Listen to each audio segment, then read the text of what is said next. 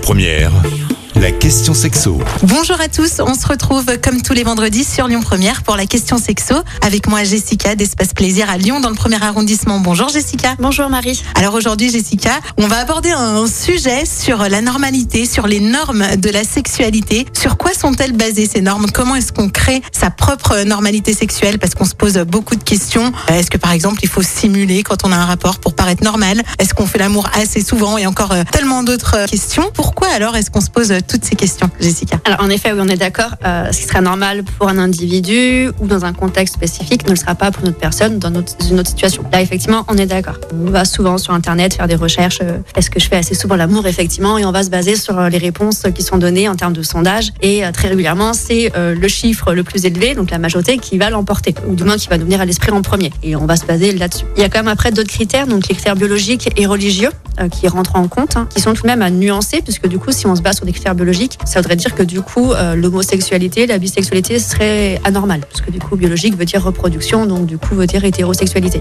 Donc c'est quand même des critères à, à nuancer. Et quelque chose de très important à noter, c'est que du coup, il y a aussi un critère de légalité. Il y a une norme euh, qui est faite par la légalité, voilà, de poser un cadre. Donc ça, il faut vraiment en tenir compte, même si parfois il y a des incohérences, on ne peut pas euh, prendre en compte ce, ce- critère-là. Mais euh, ce qui va surtout donc permettre de créer notre propre euh, normalité sexuelle, ça va être notre comportement individuel, qui va vraiment détenir une grande part dans la définition de la normalité sexuelle. Et justement, en tant qu'individu, alors comment est-ce qu'on se crée un peu son idée de sa propre ligne sexuelle, sa propre normalité? Déjà, rappelons que euh, les expériences qu'on a pu vivre en solo ou avec un ancien ou une ancienne partenaire euh, ne définissent pas une normalité. C'est-à-dire que du coup, ce que je faisais avec un tel euh, avant, ce sera pas forcément normal pour un ou une prochaine partenaire. Et pareil, ce que je faisais il y a 10 ou 15 ans pouvait me paraître normal et aujourd'hui me paraîtra plus normal. Voilà, on évolue, on le rappelle, hein, tout au long de notre vie. Donc la sexualité également évolue. Donc notre normalité va évoluer également. Après, ce que je peux conseiller, euh, c'est simplement de diversifier les sources, de pas se baser uniquement sur une donnée, sur un sondage. Bien entendu que les sondages permettent de cadrer un petit peu, ne serait-ce que pour les troubles physiques, mais il faut euh, savoir aller chercher d'autres informations ailleurs. Il y a plein de comptes maintenant Instagram qui existent, donc ne pas hésiter à aller piocher des idées un petit peu à gauche, à droite, donc vraiment s'ouvrir au, au monde hein, et ne pas se fier qu'à une seule donnée. Euh, une fois qu'on a voilà, pioché des informations un petit peu de partout, on va au contraire se centrer sur soi-même. Voilà, on va s'auto-explorer, se, se masturber, voilà, pour vraiment savoir ce qui moi me plaît, ce qui me paraît normal à moi, ce que j'aime faire. Si quelque chose me met mal à l'aise, c'est que c'est pas normal pour moi, donc euh, j'oublie cette idée-là. Et ensuite, bah, si on est en couple, communiquer avec son ou sa partenaire, bien entendu. Quand il va s'agir de, de faire part à son partenaire ou à sa partenaire de ce qu'on aime, de ce qui spontanément euh, nous attire, nous donne envie, parfois on peut s'auto-censurer parce qu'on a peur du rejet ou on a une certaine forme de honte. Qu'est-ce qu'on fait face à ce sentiment? Là, effectivement, il est très difficile, comme on dit, de déconstruire quelque chose qui a été construit pendant des siècles et des siècles, parce que du coup, ça vient de notre société, ça vient de, plein de choses. Donc, effectivement, si en fait votre envie ou votre idée ou votre expérience est dans un cadre légal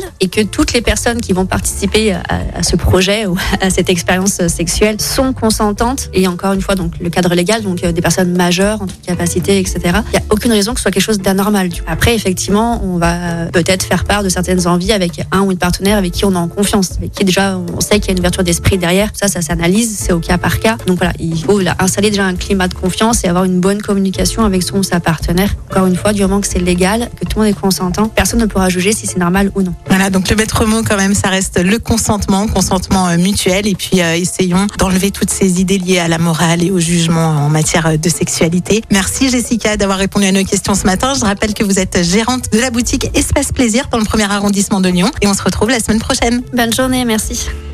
Retrouvez toutes les questions sexo du vendredi sur lyonpremière.fr. La question sexo avec Espace Plaisir, votre love shop depuis plus de 10 ans à Lyon, 16 rue Constantine et sur espaceplaisir.fr. Écoutez votre radio Lyon Première en direct sur l'application Lyon Première, lyonpremière.fr et bien sûr à Lyon sur 90.2 FM et en DAB+. Lyon